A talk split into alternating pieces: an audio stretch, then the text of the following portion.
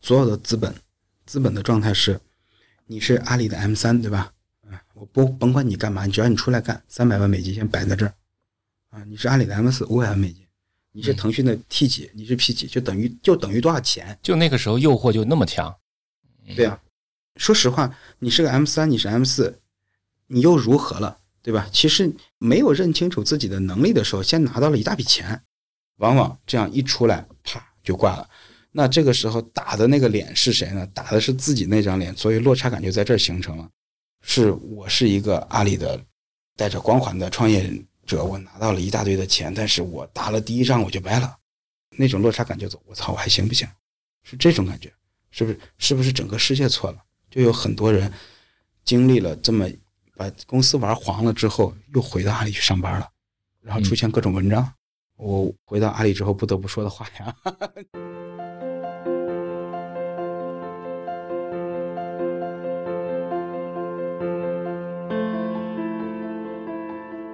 你好，欢迎收听长河问道，我是主播长河。今天和我聊天的是呃著名的创业人啊，在之前在阿里，现在在做卖好车的 CEO 胖虎斐啊，欢迎你好，嗯，长河老师好，大家好。哎，你怎么会对摄影这么感兴趣呢？嗯，小时候就喜欢拿这个拿这个相机，然后呢，我曾经有那么几个来回吧，就是说。小小时候还都是胶片，我八零年的，啊，那那小时候还都胶片呢。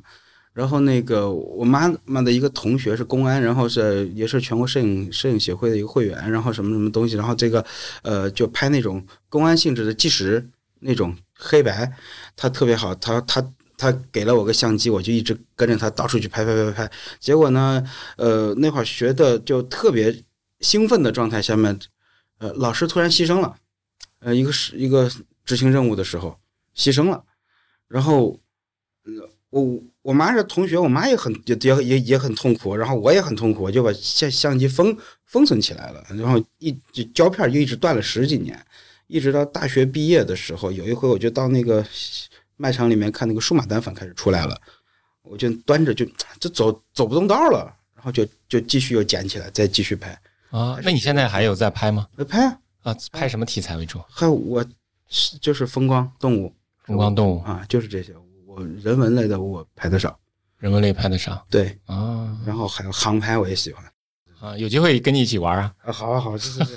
我为了学习大疆的这个航拍技术，杭州旁边有个南湖，那湖里面有各种水鸟，就去拿飞机追鸟。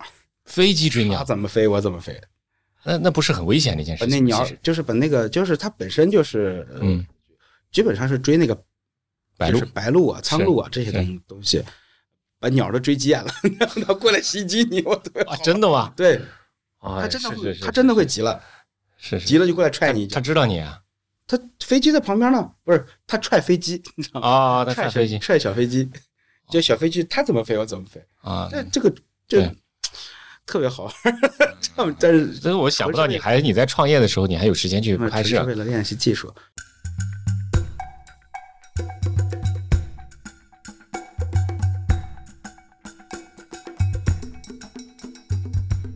创业是个什么过程？嗨，创业太可怕了。你说，你说九死一生，但是我我我我某种程度上来讲，我我很难理解啊。就是说，嗯，你在阿里，你当年应该算是也算是部门里面开创了很多新局面、很新业务线的这么一个，一个不是一个一般的 leader。我觉得你你做的很多事情是非常有前瞻性、有预见性的这么一个一个角色。但对你来讲，出来创业还有这么困难吗？困难，非常困难。嗯，我这么我从这个角度来说吧，就是说创业，首先说为什么要出来，这经历了几个过程啊。嗯，呃，我加入阿里的时候，其实淘宝是刚刚在创业创业阶段的，然后马老师马老师经常在经常在。其实叫做，嗯，从旁观者的角度或者一个小参与者的角度，嗯，看了马老师创业，觉得这个过程，呃，一方面觉得很嗨，一方面觉得还还挺难的这个过程。呃，在正好在工作八年的时候呢，在想让大家从相当于在阿里里面做了很多很多的事儿，这个，嗯，包括也玩出了很多新的玩法，但是那会儿就发现一件事，就是给自己一个问号，就是再接下来的促销，我还能再玩出什么新花样吗？嗯嗯，你会发现自己卡住了，因为呃，好像除了秒杀就是满就送，对吧？那秒杀还是我发明的，那这是没啥好玩的了。我当时就有那种卡住的感觉，然后正好原来的一个老同事出去创业做了蘑菇，在做蘑菇节，然后跟我聊了好多次，嗯，说要不要一起弄。然后我觉得那太好了，然后他还感动我一句话，叫做他说出来六年，出来半年，赶上在淘宝六年。那怎么会有这么大的感受呢？啊，对，因为当时我的问题也是这个，怎么会怎么可能？他说是真的啊，然后。当然，我出来之后一段时间，我确实有那种感觉，因为你像你工作八年了，对吧？你就会觉得自己的成长速度变低了。那要有人跟你说，哎，那边有个快高快车道，你要不要变个道？那我赶紧去吧。嗯，去也确实是有那种感觉，但是是作为合伙人加入的，合伙人加入就屁股坐在一个半拉老板的位置上面。那这个过程里面，其实会碰到很多很明显的问题。第一，最大的。最最最深的一个感受，第一件事情叫做你没有那么多钱，因为你在阿里的时候，呃，那种感觉是你虽然是管推广营销的，然后你还管着预算，对吧？啊，你也会为预算负责，但是那钱毕竟不是你的。但是如果你是作为一个合伙人，这钱就是咱公司的，对吧？你就是省省了点钱，我就感觉自己赚钱了，是这种感觉。然后我们以前呃在阿里里面那那会儿做预算都已经一个活动大概。八百一千万，现在都是上亿这么算，对吧？你八百一千，在我们刚开始创业的时候，你有能有个十万块钱预算，都已经觉得不得了了。这个预这个预算，那你就是没钱，没钱就要想没钱的招，没既没钱又没有名，别人凭什么跟你玩？别人凭什么跟跟你做，对吧？嗯。然后又没有流量，你说你这就这件事很现实，怎么玩？那那那那那那，这是这是碰到的第一个。碰到的第一个坎儿，你必须要找到不花钱玩的方法。碰到第二个坎儿，就是比方说，我们当时还作作为半拉老板合伙人加入的时候，呃，工作了两个多月的时候，有一天晚上，创始人就找我了，说晚上一定要聊聊一聊。我说都都十一点半了，干嘛？他说不行，一定要聊，聊睡睡不着了。然后我就去，行吧，那我就到到公司十二十二点多聊聊。呃，人家说说的也非常之直接，叫做我觉得你，嗯，现在的现在这个工作的方式跟状态，特别像在大大企业，而不是像在呃这个创业公司。我说那怎么讲？说你看，我总共负责营销以及市场啊，这些都总共就三个人，然后你要拉着他们到外面去做 brainstorming，这有什么好 storming 的？门口就就聊了。啊，你就是没有必要有这样的过程。这个时候你需要你快速决策，不需要他们怎么样啊？然后给我讲了好多，我当时就感觉啊，原来我工作方法也不适应创业公司啊，打击其实挺大的。然后就要这种时候要存活呀，啊，很现实，你得证明自己。呃，因为你出来的时候，很多里面的人认为这傻子出出去了，对吧？傻子出去那能不能活？肯定能，肯定会死了，对吧？因为在别人眼里叫做你是因为阿里这个平台你才活着的，万一没有在阿里平台你。活不了，那这个你得争气啊！你得证明自己能活着，那必那必须要在那个地方土壤里面的存活，那存活就必须要改变改变自己的很多很多很多做做很多做法。还接下来第三个坎儿就是，比方说跟其他的合合伙人、跟整个公司里面的配合啊，跟跟投资人之间的配合的问题，屁股坐的不一样，想的想的不一样的时候，这个时候才认认真真的认识到说啊，原来平等的团队是一个多么重要的事，这都是一些认识的变化。这这件事情是在阿里里学不到的。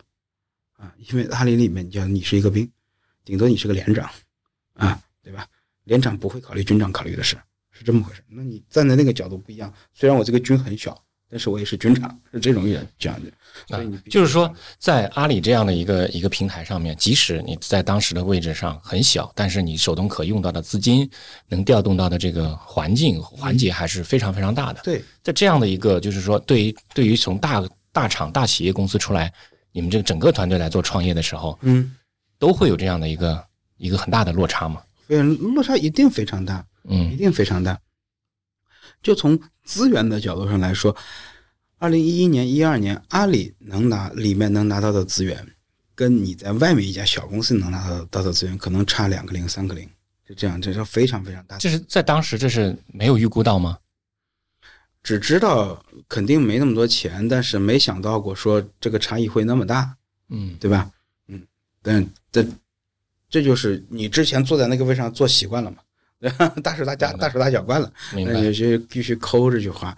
还有为什么说合伙人的角度会不同？叫做我们刚才讲说，如果你是在阿阿里里面，你做的是一个部门总监或者什么样，你总你上面总有个人，你解决不了的问题，你可以去找他啊。你跟别的部门配合的不好，你可以找他的老板，总有办法去找。你作为一家公司的合伙人，股东加入的时候，你找谁啊？还不得都都得自己解决，就没有什么可靠的，你那就自己来嘛，对不对？嗯，所以这种时候的视角不一样，你考虑的问题一定是一定就不一样，就是要一一定会去去经历的好几个很重要的一些阶段。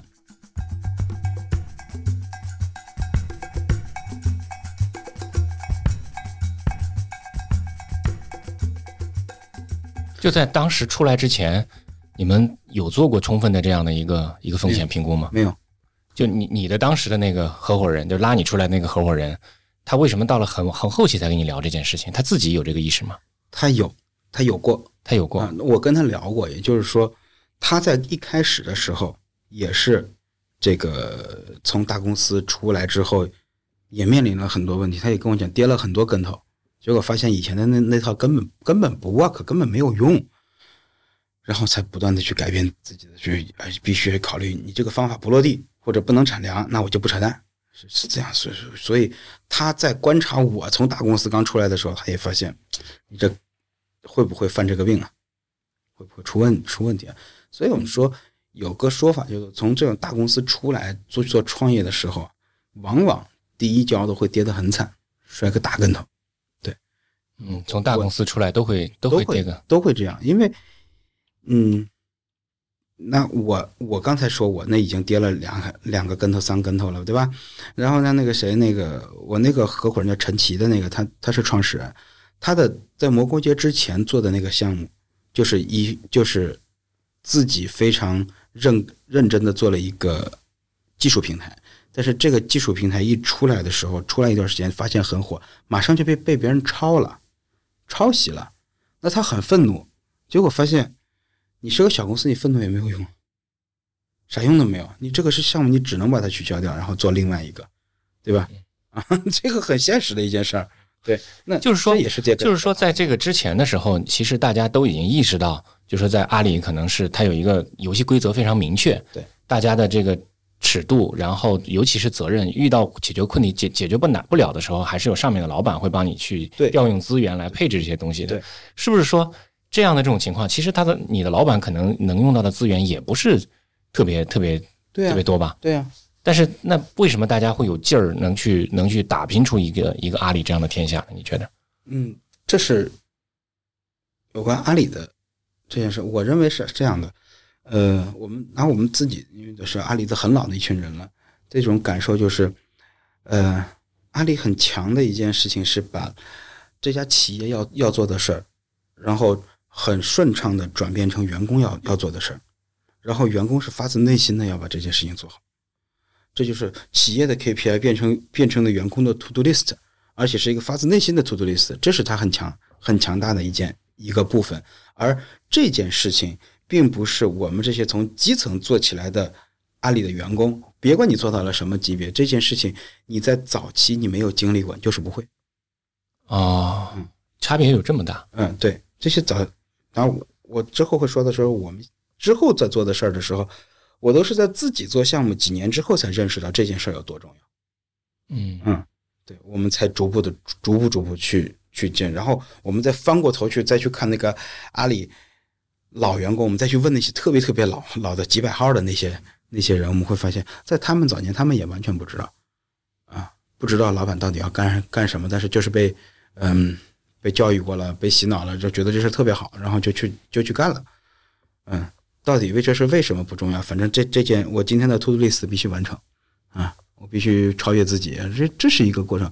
所以阿里在早年强大的地方就是就是这样一件事儿，而我们作为一定层级的人出来去创业的这个这个点是理解不到的，理解不到，你就会认为自己的武功很高强，可是真正发自内心的那个发力点你没有找到，这就很麻烦啊。所以很多人会做的很累嘛，嗯，嗯，就是用这个阿里套用阿里的这个武武侠文化来讲的话，就是你的招式很招式会好，内功不对，绝大部分人。我跟那个经理在聊的时候，他也谈到了这个问题，就是说阿里很多人出来了以后都有非常强的一种失落感，就是在创业的时候都会有这种这种不适应的这种地方。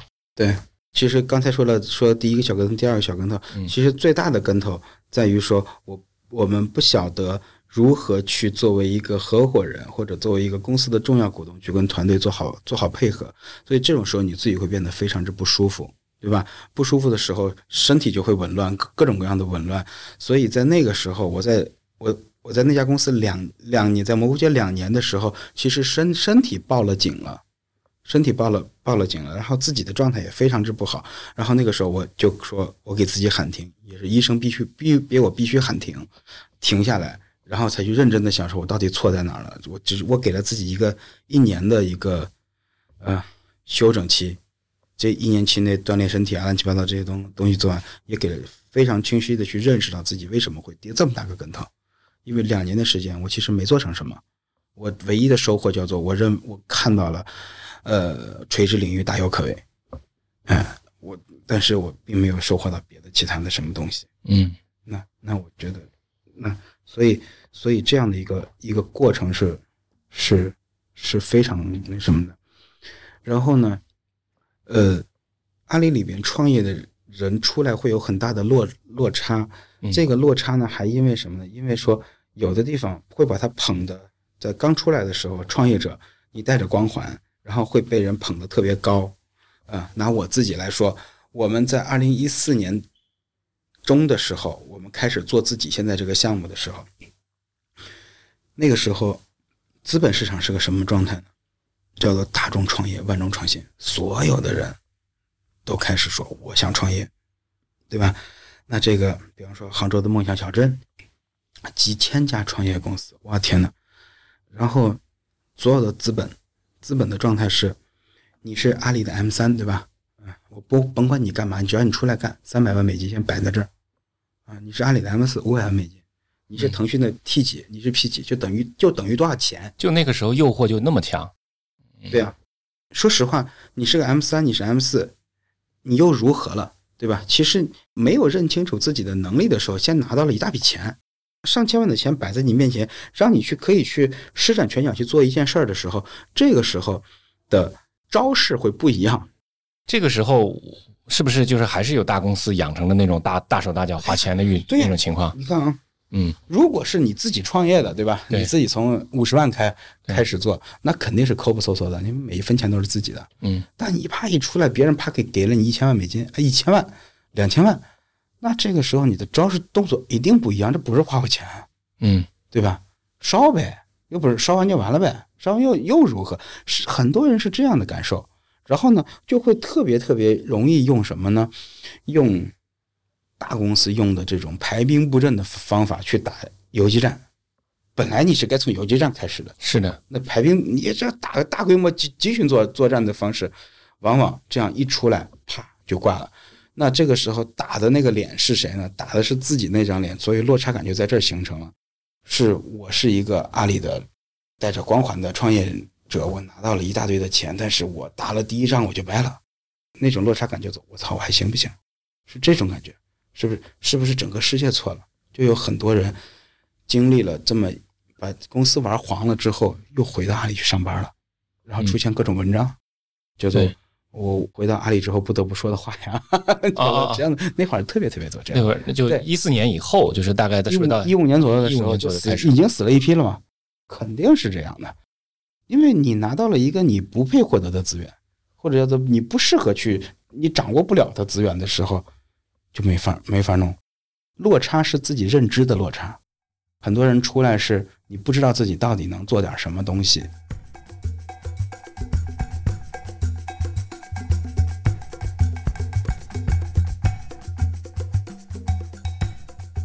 你是一百六十几号吧？我是台湾一百多号吗？啊，对，一百多号员工，那个时候你们应该是在打拼的时候，上面的信息或者说是理念的传递，嗯给到大家没有那么普及嘛？就是大家怎么会对这个认知差异能有这么大呢？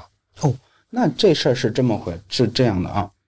阿里有它强大的地方，就是它的任务拆解系系统是非常强大的。拆解到我们作为一个，比方说你作为一个市场部员工，你做的事情就是去到外面打广告，把注册会员拉进来，然后你的注册会员的成本不能超过十五块，这就是你的 KPI。至于说为什么，这跟你没关系，你就把这事完成就完了。那你只是这个机器上的一个螺丝钉。对，实际上是个螺丝钉。嗯，但是呢，阿里巴巴还有一个特点，就是它的它对员工的授权会非常之多。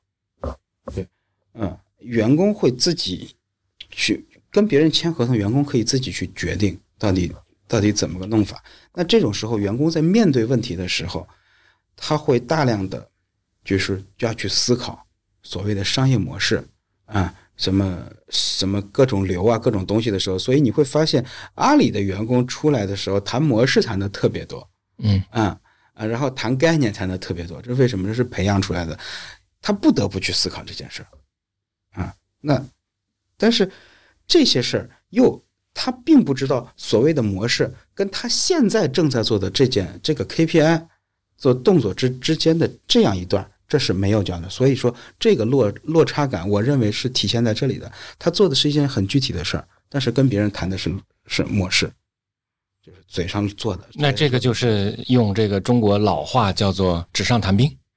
对啊，所谓的模式，我觉得就很多都是纸上谈兵，这事又不是你干出来的。对，但是但是你也参与了呀，你参与了。对，但是你屁股坐的不一样的时候，你想的东西一定是不一样的。对我我们。实例啊，就是比如说，呃，拿很多这个，他这个阿里的这样一个平台，会给很多人带来一个错觉，这种错觉是你是一个大学毕业生，你刚刚然后通过了面试，然后进入了阿里的淘宝的运运营团队，你现在就管着家居的类目，成为一个实习生进去了，然后其实你的权限特别大，嗯，你。你决定，你可以去决定流流量的走向，而每一个动作很可能都事关那些商家的生死。那商家卖的好，卖的不好，其实跟你的动作是有很大关系的。那你在做这件事的时候，就有很多商家会要会想来跟你说啊，其实我们家东西挺不错，你能不能帮我推一下？如何如何？我们能不能搞搞联合活动啊？啊，那这种时候，这个月。这个刚毕业的孩子，他心里会觉得，我随便动一动就能影响别人，好像我自己很厉害，对吧？我们说法叫做，好像自己拔一根腿毛就可以改变行业。拔一根腿毛。对，然后你发现跟你来聊的那个人给你的名片不是 CEO 就是总经理，那你是个刚毕业的孩子，对吧？你这种时候是一种错觉上的误差啊。可是他们忘了，这根腿毛是马云的。很多时候这就是误差，而他实际上做的操作是什么呢？只是调整了网页上的一张图片。嗯，这张图片放你家的你就赚钱，放别家的别家赚钱。嗯，就这点事儿。但是但是可以想象，就是那个时候的所有的这个做运营的小小朋友小伙伴，其实权力是非常大的。对啊，权力非常大啊，所以长时间在这样的一个情况下，大家会对自己的能力有一个错误的判断。对，对你的。他是他的认识跟能力是有错误、有错位的，嗯，认识和能力有错位，对，认识能力有错位，嗯，你是什么时候开始意识到这个这个情况的？我是是我是在那年闲着的那段时间，我发现自己的闲着的时候，就是从离开蘑菇街以后，对对对，我就觉得我自己其实做不了太多太多事儿，我要，而且我我还我还会告诫自己说，你不能活在自己的历史里面，对吧？你出出门跟别人讲胡飞如何如何如何，没有意义的这些话，这都是虚的。嗯嗯，就天天被人捧着，反正对啊。其实不知不觉，其实做了什么呢？你现在发现，你让我做一个线上的营销活动，我可以把很好的方案很快的出出来，并且能够落地执行下去，对吧？然后我能够我能够比较快速的知道一呃电商的整个的流程转化的整个的分析，我能帮你做的很好，因为我天天做的是。做的事情就是这个，我做的我做的训练是这个，对吧？而升华出来的那些所谓的模式啊、概念这些东西，那不是我升华出来的，所以那不是我的知识，是我借来别的知识插在自自己的身上，假装假装自己是个天使，那翅膀那东西不是我的，所以我跟你讲说，从下开始，从底层开始做的时候，去抽象自己的东西出来，这才是自己的知识。所以我觉得这几年我最大的变化就是把知识体系变成了自己的，嗯，把知识体系变成了自己的啊，对，把知识体系变成了自己的，然后你的能力是自己呃出来的，这种这是你最重要能活住活下来的东西。对，曾经有朋友聊过这个话题，就是说，呃，他们的意思就是说是，如果投资方会投给这种一个从底层做起来的，一点一点做做那个实际自己做小老板起来的人，还是会投给一个从大厂出来的人？就很多人就就会说，这个他们会觉得投给这个从底层起来的这个小老板，他更有这个实际的算账经验的时候，觉得会有他会觉得这这样更安全一点。对啊，而且这样更扎实。嗯嗯，我见过，我们公司招聘过一个我印象非常非常深刻的一个人，呃，卖好车在这个领域里面做的是，其实从汽车的仓储物流这些方面开始开始做的。然后我想说，我仓储物流我要我需要做的好一些。那汽车的仓储，我们当时有一天都不怕笑，我在上厕所，然后我就在想，我说比汽车仓库做的更好的是谁呢？我发现是家电。因为家电的周转周期是按周来计算的，汽车是按月来计算的。那我比家电再好的是谁呢？是数码。那我就跨一跨一级，降维打降维打。那我想说，那我如如果能用数码的经验去研究汽车这个领域，那我觉得会特别好。那就那出来我就我就跟我们公司 HR 说了，我说这样招数码领域做的最好的乙方，从基层干起来的仓储负责人。那这个公司是谁就特别清楚，就是富士康。富士康从基层干起来，八年以上从基层干起来的仓储负责人，这个人我拿到了第一份简历，我就看到这个人，我就觉得就是他。然后这个哥们儿到了公司几个月，我们所有的 SOP 所有东西全部更新了一遍，现在我们还依然按照那种他的定的这些东西在执行，就他就是行业里最好的那个。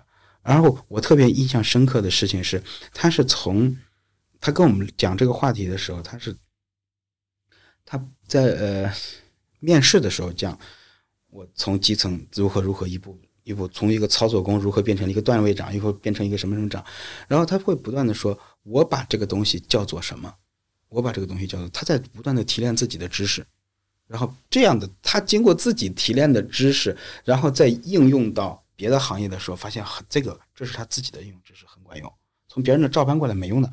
嗯啊，我发现这个东西特别特别好，所以我至今都特别感感谢那个那个同事。后来他因为家里的原因，他不得不回家回深圳。呃，我所以你我们现在有很多事儿，我还会去请教他。我觉得这种人会非常有价值，他是自己的知识体系。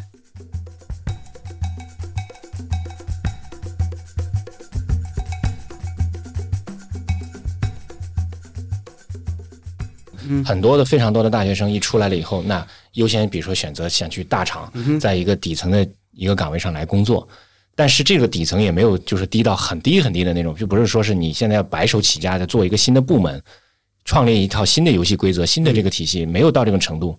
那么这样的这些工作了一段时间的这样的大学生再出来创业，嗯，你觉得他会还会遇到跟你们同样的问题吗？一样的，一样的问题。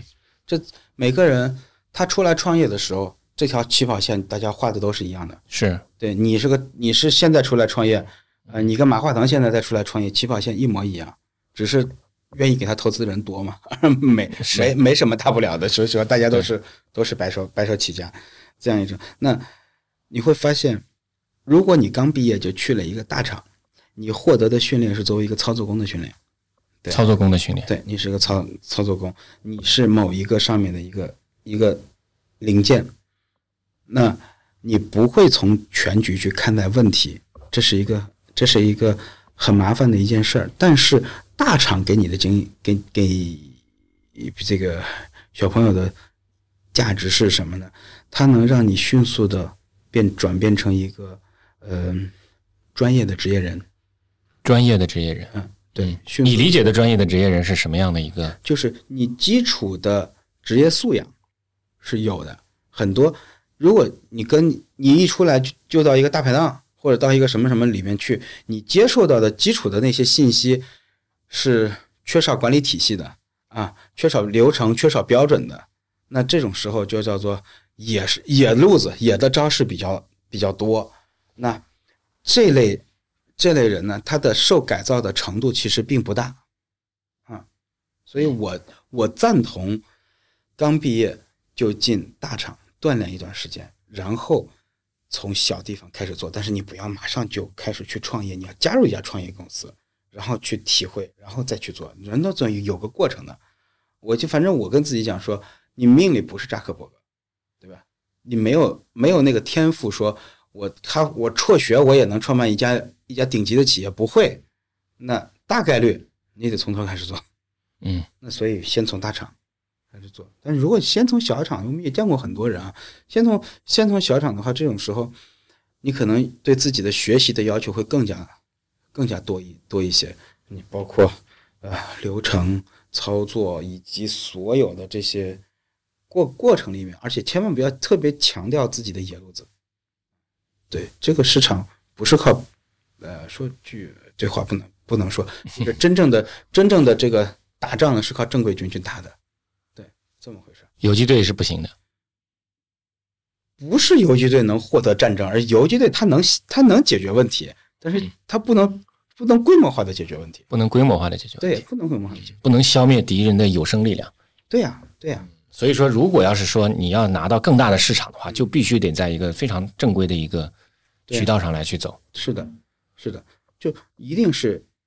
是正规军为主，野路子野路子为辅。的一个状态，才能往上走。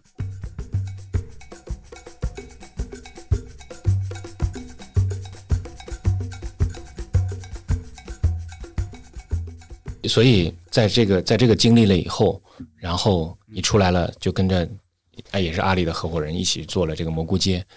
蘑菇街。我我我也有看到，说是你刚才也说到了，你那段时间身体不好，那是你在创业的过程中间最糟糕的日子吗？算是了，算算是了，算是在创业整个过程当中前半截最高糟最糟糕的日子。前半截最糟糕。对对对，嗯呃身呃心血管很紊乱，各种是反正身身体问题，然后你的成就感也不是那么强，那最后结果就是我到底还行不行，对吧？啊，我才三十多一点，我怎么能，我这会不会挂了？我是不是就这样了？这太可怕了，对吧？嗯，很沮丧。那不断的调整，嗯，调整自己的状态，然后再去往前走的时候，你发现，第二次创业其实就是就是一个轻装上阵的状态。第二次呢，就是拉了几一群，呃，也是对自己做好了思考跟定位的，对吧？我说我不会做别的别的，我就会做电商。我别的都真不会了，我就会做电商，那么就做电商，那就在自己喜擅长的领域找一个自己擅长的事嘛。结果发现，哎，我我就喜欢个车，对吧？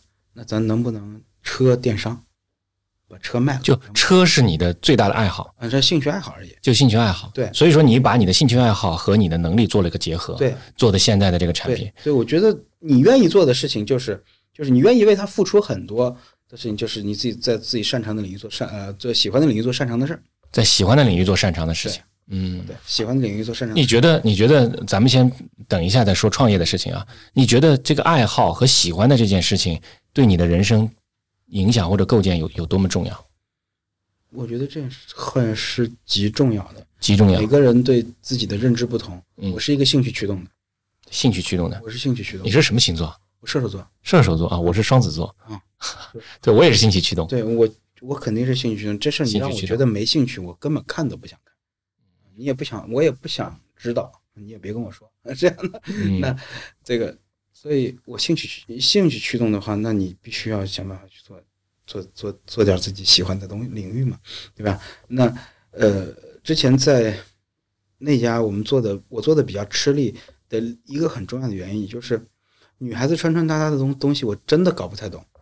我也不觉得自己是一个时尚的人，对吧？那那那努力让自己搞懂。我曾经一度，我们做着你们美美妆这件事儿，我手上划着各种各样的口红道，我也很想知道各种各样的色号。可是这事儿吧，出于职业可以做，那那出于内心你喜不喜欢？当然不喜欢。我有看过蘑菇街的那些视频，嗯，呃，最早的时候我在做离视频创业的时候。也也，因为我们每天看蘑菇街的很多那种化妆类的视频，啊，要审稿子，嗯，我也对这个完全没兴趣，但是我要看了很多。对啊，没，这这是 你也在逼自己啊，对，哎，这就不要逼自己去去不用太逼自己。对对，所以一定要选择自己最好是。当然，你看每种每种人的兴趣不同啊。就是如果你是兴趣驱动型的，那就把你的兴趣跟你的创业方向对呀，做结合。对对对，你喜欢这件事儿，你愿意为它付出更更多，而且嗯你会跟自己有特别好的理由，说这种事情选择了完就不许往后退，嗯对吧？你先你你说你喜欢啊，你别给我吹牛，你喜欢你喜欢你不喜欢，其实创业也就是一个不断的跟自己对话的过程，对吧？你要不断，因为创业这条路很孤独嘛，对吧？你孤独不就是你自己跟自己说话吗？你只有自己跟自己聊吗？沟通这件事情吗？我觉得自己跟自己沟通占百分之九十九，百分之九十九。对，所以不要去指望说是什么特别好的朋友、特别好的搭档，以前能在这个时候能真的理解或者帮助到你吗？顶多说一句：“你的处境我懂。”可是那种痛苦他懂不了，孤独感他懂不了，对吧？嗯，再有好的搭档，他也是说，因为他不站在你的这个角度上去思考问题，对吧？嗯，所以搭档能解决很多问题，最内心的那个问题得靠自己。对这个最内心的问题是什么问题呢？我凭什么坚持下去？就那为什么坚持下去？对，因为因为你说了你你喜欢，我就跟你这样说，其实这公司你说碰到过很多很多的困难了，对吧？就很多时候都觉得，哎呀，我干嘛？真是的，对我就去找个工作，几百万年薪拿着干嘛？对吧？那后来问自己那个问题，就说你为什么要？你当时说的你要做做这件事，你给了自己一个承诺，对吧？那不许停啊，对吧？是这么回事吗？所以这个坚持下去的理由，一直都是自己给给自给自己的承诺，但是很多人都会讲的话题是，一回头一看，哎呀，这么多兄弟跟着我干，对吧？这是一个理由，但是创业者最最内心的那个理由是你自己不能停下来，对吧？你自己撒了，如果你自己那口气都撒了，后面有再有一万个人又如何？就是一口气的事。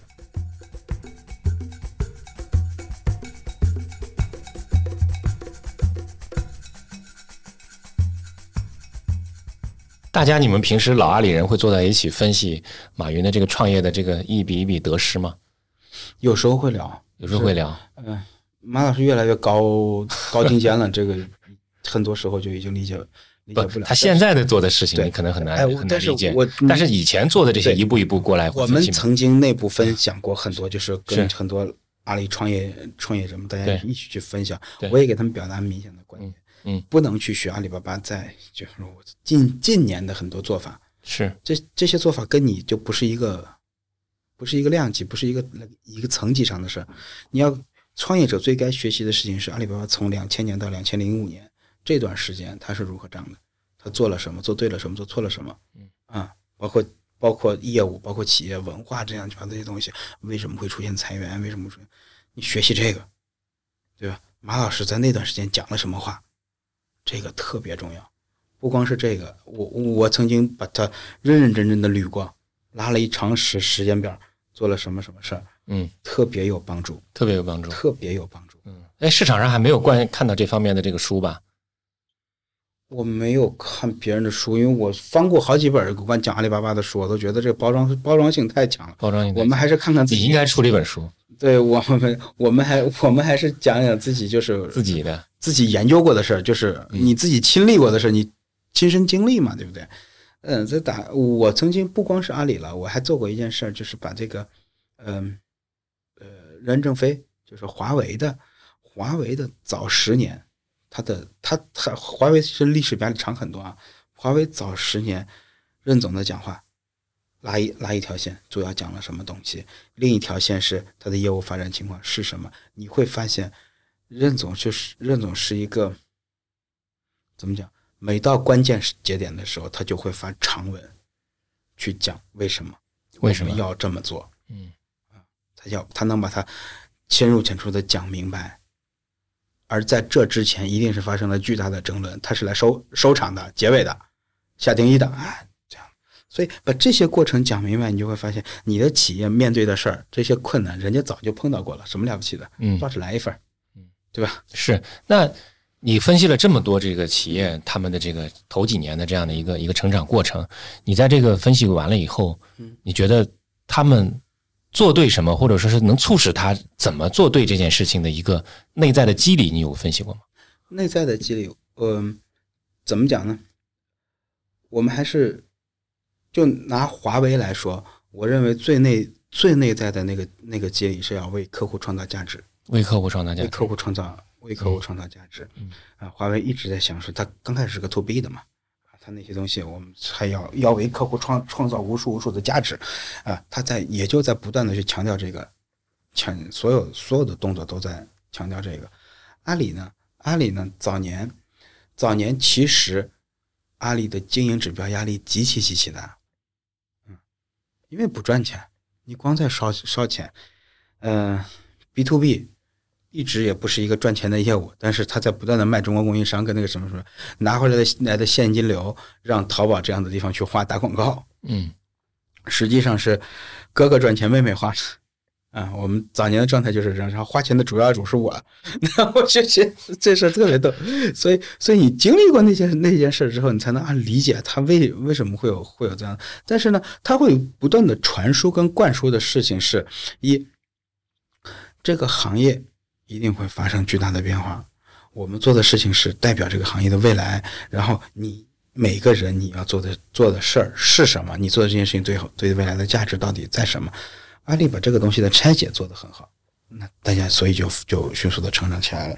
嗯，至于说之后为什么大家会支撑大家迅迅速的去跑，你业务跑起来了，你发现你发现之前吹的牛，之前讲的那些故事是真的，那一刻人们才这所有的员工才真的觉得，哎，这事是对的。拿我自己来说，我进入阿里的头一年，我都认为这是家骗子公司，说实话。因为我在阿里之前，我在我我是在 A.O. 史密斯那家是一个大型的美资，然后我是在工厂直接上班的，对吧？每天看到那些热水器们，然后被生产出来堆放那搬走，堆放搬走，你知道这是实的。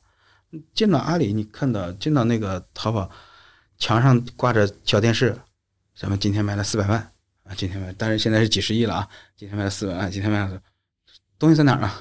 没见着，你 觉得是骗人的，你知道吗？直到直到说什么呢？我们做的所有的事儿，那会儿甚至觉得马老师在忽悠，你知道吗？但是直到说有一回去了哪儿去了义乌，你真的看到自己做的做的那些事儿啊，是跟那个。卖家的他能不能赚钱息息相关。那些卖家就是白白天在叮咚那个什么什么钉钉呃不是旺旺上亲来亲去对吧？晚上发货，你知道他做的，他卖家叨叨叨跟你讲说，客户的直接反馈是极大的刺激刺激。然后这些东西，所谓的客户是怎么用你的，客户的抱怨，客户的点赞，这件事情是支撑阿里早年走过来很重要的路。所有的内部会议都会放这些视频。特别感人，你就觉得自己自己做的事有有价值，然后特别容易包装，不总是包装出一些什么残疾人啊 这样的一些事儿，特别 挺好的，挺好的，是这个过程。所所以你觉得就是像阿里早期或包括华为，都是在这种内部能做出正确选择，还是因为使命和愿景？当然包装的好。对，嗯，使命愿景，嗯，是创始人最重要的事儿。对你到底要就这件事儿的价值，你现在的。卖好车的使命愿景能分析分享一下吗？卖好车的使命特别简单吧，三个字倒过来念：车好卖。车好卖，对，这是对 to B 卖车的嘛，车好卖就完了。嗯，那愿景呢？我希望成为这些中中小车商啊最可信赖的一些合作伙伴。那所以呢，我我成为他的合作伙伴，这件事人家就定义了，他做的事我不能做，他是卖车的我不能卖。嗯，那我必须站站在他后面，我也不能冲到前面去。啊，所以把他。的服务做好，让他只管卖就行了。我做我就做这个，这些事儿呢，当公司发生争论、结论的时候，呃，去总结以及让大家收回来，特别管用。尤其像我们这样的企业，你知道，早年你要铺很多年去做供应链，这供应链一定是一个不赚钱的生意，没错，对吧？你你会累死，你有赚点钱就是毛毛，就是毛毛钱、零星钱，啊，这是。那那员工一定会去说啊，员工一定会来提议啊，说哎，我们能不能，哎呀，那批车特别好，把它吃起来，然后就赚钱了啊？我们能不能切入到汽车金融里面去？甚至说我们能不能做个 P to P？大家都在想这样的东西。把这种时候一旦把使命愿景记出来，大家就把把嘴闭上了，别说别整这个，咱们不是干这个的，对吧？当然，记出使命愿景，你得有自己的实力，嗯，叫做你还能活着，否则，当你活这个活着是靠现金流，现金流，嗯，活着靠现靠现金流现金流，以及各种各样的策略吧，策略。你能把它但你们你在公司发展的过程中间，每隔一段时间以后，你就你说了，你也要这个要返璞归真，要要要回到这个最初的这个使命和愿景上面。嗯你会用什么方式来跟员工们沟通呢？我沟通的方式是这样的，我会先跟核心团队达成一些一致，然后我们现在要跟他们跟大家聊点什么，现在的问题是什么。我的沟通方式是写写文写文字，也是写文字，写文字，呃也会发那种长文吗？对我会长文。嗯，这个过程就是人总有自己擅长的沟通方式。我并不擅长去演讲，并不擅长去那些，我更加擅长用文字完整的表达。用文字完整的表达。对，到现在你有写过几篇了吗？七八篇了。七八篇了。我印象比较深刻的啊，嗯比较深刻的包括二零一七年底的时候，我写过一个现在的形势和我们的策略。啊，那这篇文章的背景是这样的，就是说我们我们在争论要不要自建仓储，我们到底要做点什么？因为自建仓储之前我们碰到了很多风风险的隐患，对吧？嗯，那大家会去争论啊，以及我们到底服务什么客户，大家都会去争论。这种时候呢，我发现吵的吵的有有点厉害了，然后呢，我就写了一个万字长文。万字万字长文，当我写这篇文章的时候，就毫不怕笑话啊。呃，我印象里非常深刻的写最做这种梳理的最好的文章是毛主席的农湖南农村运动考察调查报告。其实结构就完全参参考了那个，就是现在的情况是什么样子的。我面对的客户是面，我们面对这个行业里有有些什么人，每些人的策略是什么样子的。我发现那个结构极其极其好。用完之后，大家就我觉得就说的很清楚，叫做我们哪些是我们的客户，哪些是我们的资源，哪些我们应该应该做，很清楚。嗯，大家也就不争论了，这个作用特别大。嗯，这是在二零一七年的时候，一七年底。最重要的一个时期。一七年底，我们写过做过这个。好像马老师很少写文章啊，马老师靠演讲，靠演讲。对。啊，现在写文章写的多的雷军会写的多，雷军会写，雷军也呃对，然后就是头条的张一鸣，张一鸣也会写，对吧？还有？那个谁，那个谁也会写，那个黄峥，黄峥，哎，拼多多的黄峥，对，嗯，对对，因为很多人他并不擅，并不擅长上台去说点什么，对吧？嗯那而且呢，文字是能更加容易完整表达的。这一句话呢，上台一句话两句话很容易让人断章取义了。没错。我现在我现在开始能理解为什么很多 CEO 隔一段时间就会出来写一点东西。对，白纸黑字放在那儿特别好使，而且呢，还有还有个特别神奇的作用。我前两天用嗯用是把那把之之前的那些东西翻出来，我会说话，叫 做我说你看啊，看我们以前两三年前做的那些东西，写的写的那些目标这些东西啊，你看到之前的之前就在提的，之现在还在提的，还在做的，这叫坚持，对吧？啊，他们如果不一样啊，这就叫成长或者叫倒退，对吧？啊 一样的就是坚持。嗯啊，这么回事。那当你发现三年这家公司四年以前提的、三年以前提的，跟你跟现在提的东西是一样，那那就说明大家的策略方向是一致的。嗯。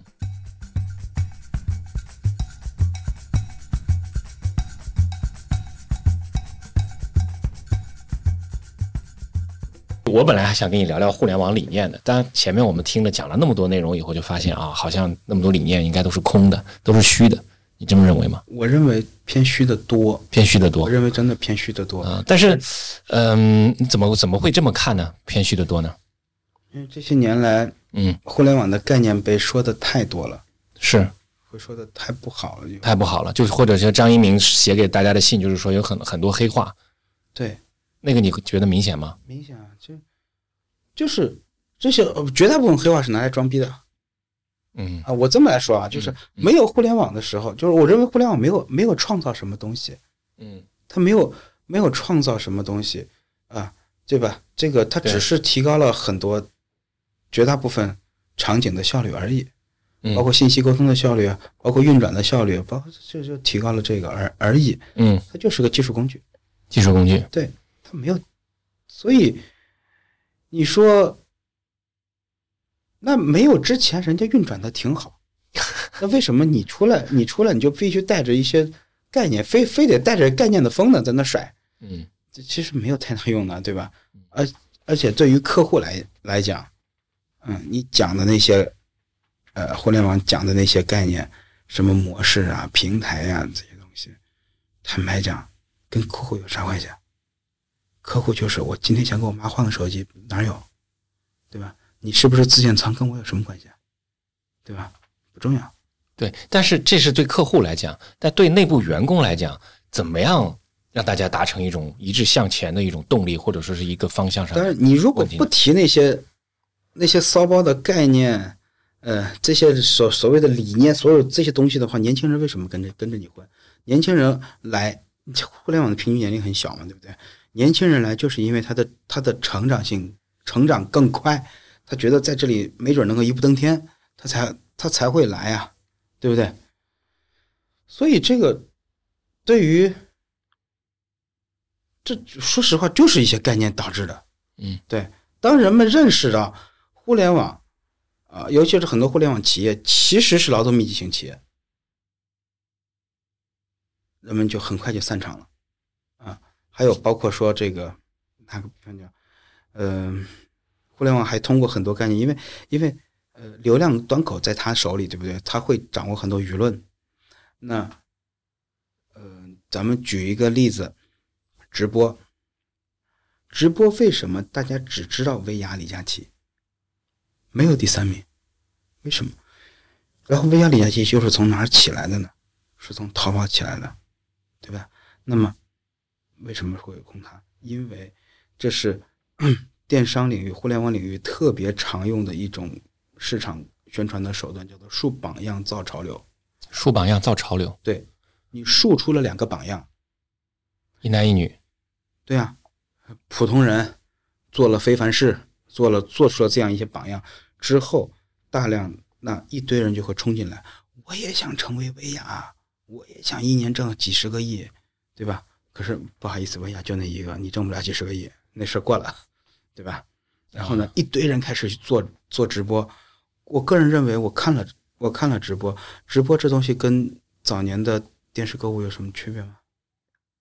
对吧？就是你能，只是你能随便刷换台而已嘛。电视购物效率多低啊，对吧？嗯，然后你的方式方法跟别人也没有什么区别，还不如电视购物上那大叔呢，对吧？然后你会，我会发现，嗯，从本质上讲，呃，薇娅、呃，李佳琦他们大咖就是头部流量的效率是高的，是，尾部流量的效率都非常非常低。嗯。这就是一个特别有问题的地方，这就是个特别特别有有问题的地方。所以做直播的时候，嗯。嗯，所以呢，做直播的时候，它的整个的流量效率是低的，做直播的时候流量效率反而流量效率是低的。嗯，这个跟我们跟我们对传传统的那种认知还是有很大的不同的。就是就是因为你觉得自己也会成为薇娅、李佳琦，可是这个世界上可能现在同时有五十万个人在做做直播，对吧？本来这件事情用一个网页就能说明白，你为什么非得做个视频，对吧？然后呢，同时有那么多的人，用一个网页一分钟能看完的事情，你非常叨逼叨叨了半个小时，对吧？真有那么多人很闲吗？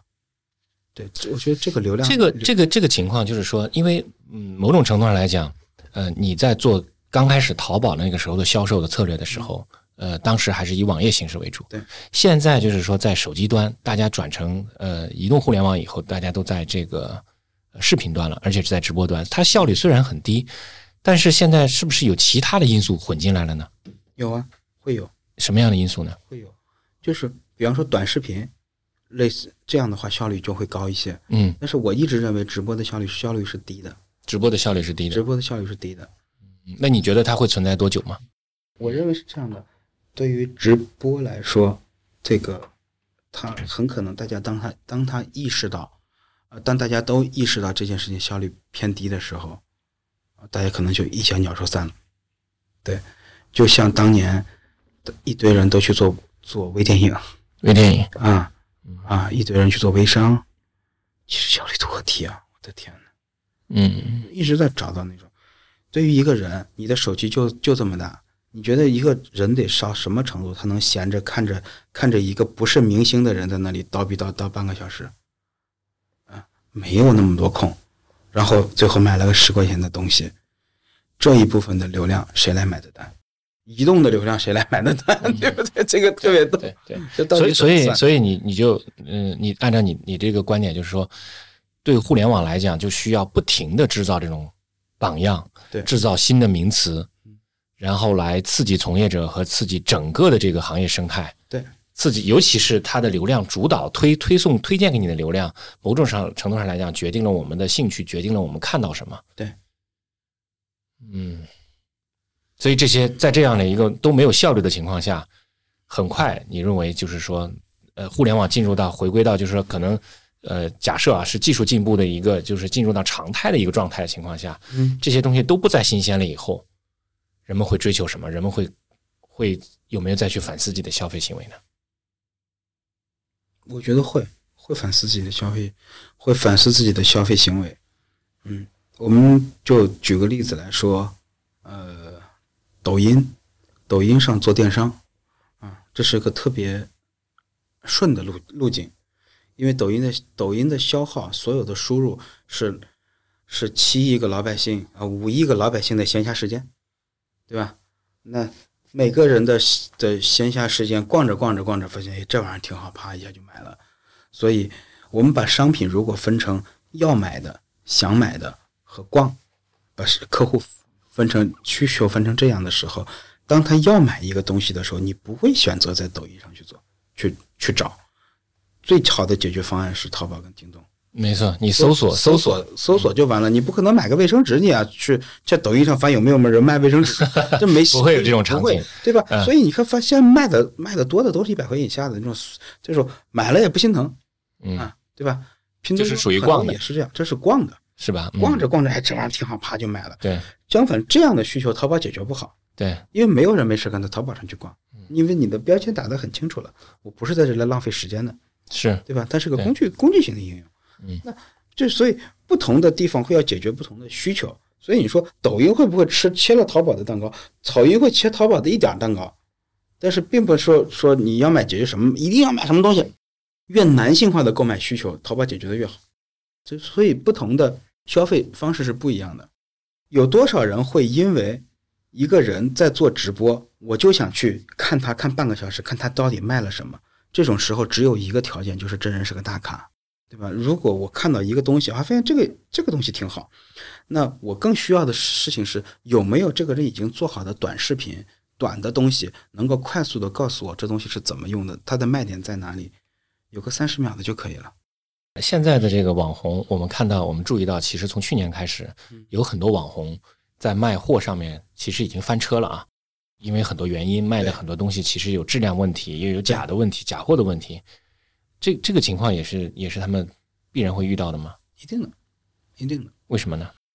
在于之前直播卖货、网红卖货的利益分配机制，这个卖的人拿了太多钱，百分之三十到四十。那么他拿了百分之三十到四十要分给这个主播，然后呢，这个东西卖实际卖的售价还需要比别人要低。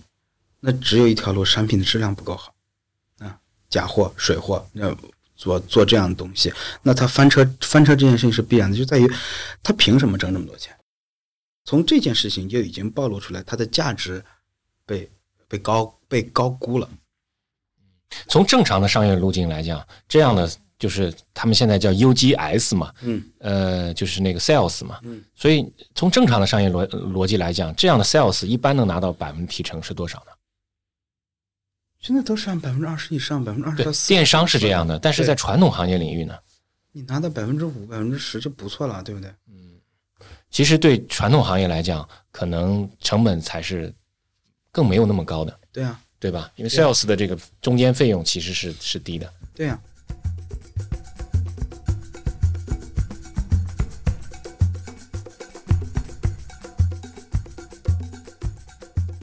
你们有上市的规划吗？上市我可目前还在在念想的阶段，念想的阶段，啊我觉得还早。还需要有很多对，指标数据我觉得还先把先把规模做规模做起起来，对，让别人证明我真的是一个代表未来的东西，我就好了。好的，所以最重要的，我认为整个院最重要的就是战略，就是我们刚才最早提到的事情，呃，那个大的那些模式这些东西，跟落地的动作中间的战略这件事情是大厂出来创业者最缺的是东西，最缺的是这个。最缺的是这个。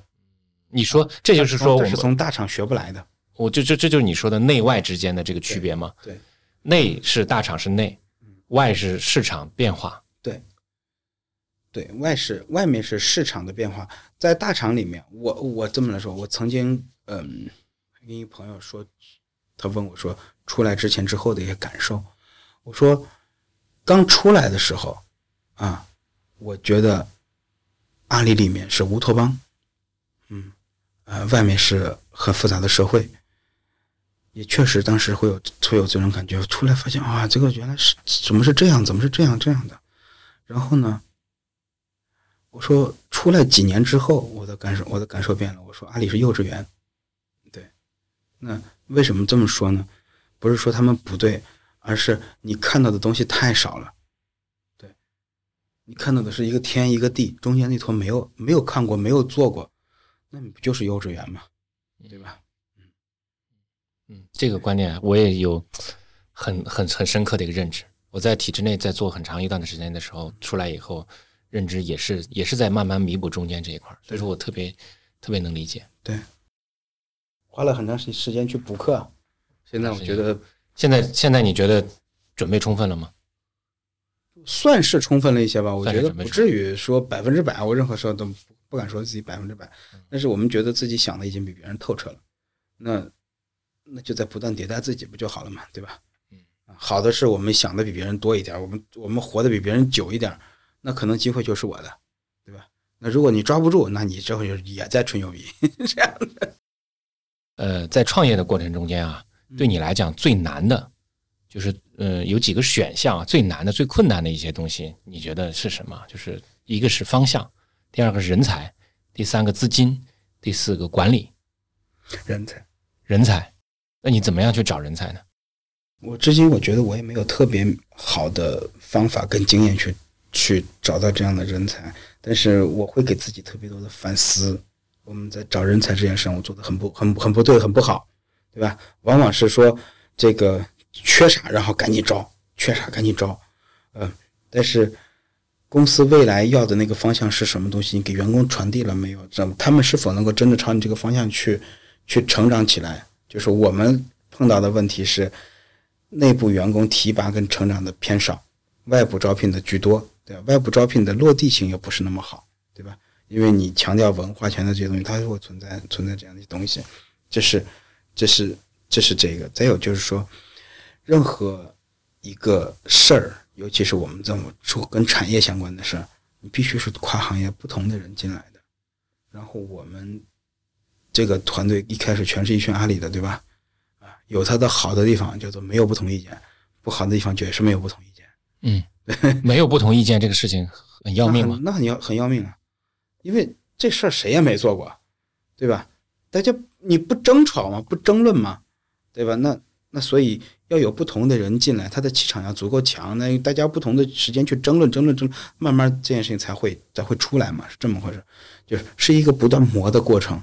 嗯，所以我觉得人才是最最重要的事。人才最重要。对，嗯，对。就外部来的人进入到原有的体系里面，你们你都是阿里出来的，这个这个气场，这个融转换度是挺难的，非常困难的呀。说实话，真的挺挺难的。我们会拿着自己的尺子去量别人，啊，但是说实话，别人也拿在拿自己的尺子量我们，也觉得大家都是很很多时候是格格格格不入的。为什么说很多人觉得阿里人跟阿里人大家谈在一起就特别容易、特别方便？这其实是一件悲哀的事事情啊！不是人才都在阿里的，对吧？外面那么那么多人才，对吧？这种时候就特别想去说什么呢？嗯，我们经常读《三国演义》，读四大名著，对吧？嗯，真正好的团队是曹操这个团队啊，什么人都有啊，对吧？要什么有什么，你抓住最本质的东西就好了。嗯就发现这事很重要。相反，刘备的团大家味道一样，有什么用呢？对吧？没打好。哎，这个这个观点倒是对第一次听听听到你来分享，挺有意思的。我读历史读的，我读历史读的比较多，读的比较多，因为我会发现，从三国两晋到南北朝时间是中国历史上跨度将近将近四百年的一个跨度。这个跨度跨度对中国历史上，我认为是比是比前面的两汉跟后面的这个唐唐宋都要重要的，因为它它最大的一个变化是从曹操开始的变化，叫做你以前叫做你爹牛逼你就牛逼，现在叫做你牛逼我就认你牛逼，这是曹操这是这是中国传统文化里面很重要的一个一个分水岭。对，它是一个一个分分水岭。从最早的叫做大家都是贵族，到到东汉开始说你大家叫举孝廉嘛，对吧？是我们有贵族说推荐说你好你就好嘛，对不对？对但后来到曹操这这这边呢，连推荐都不用。嗯，你的人才你能证明你你好，我就把你用用起来，因为曹操本身就是个布衣出身，草根出身。是，嗯，对吧？那到后来，再到近代到隋，就变成了什么呢？变开开始了科举制度，就是你考试你能考出来，我就认为你牛牛逼，这是一个很大的变化。就以前就是顶层的人持续牛，现在叫做底层往上有一个通道了，那不一样。这这个变化特别特别特别大，而且那段时间叫做在四百年里面，政治制度不明不明确。晋升通道不明确，你会发现，那老百姓想说拉倒吧，还是研究研究研究文文化跟艺术的事儿吧。所以魏晋南北朝的艺术极其绚烂，这么回事儿？没有，我随哎，便有机会有机会，我再听你来分享这个 你你历史上从历史上看到悟到的这些东西啊。没有，我喜欢非常感谢，非常感谢，嗯，呃，非常感谢胖虎匪给我们分享他在创业过程中间的遇到的这个磕磕绊绊，一路上走过的弯路，还有从呃也分享了很多你在阿里出来的这个一些感受和体会。呃，我今天真的是从一个也是同样作为创业者来讲，没有这么特别畅快的一个交流的一个机制。我今天这个真的学到了非常多的有意思的内容，非常感谢，谢谢胖虎飞。谢谢谢谢谢谢谢常浩老师，谢谢常浩老师。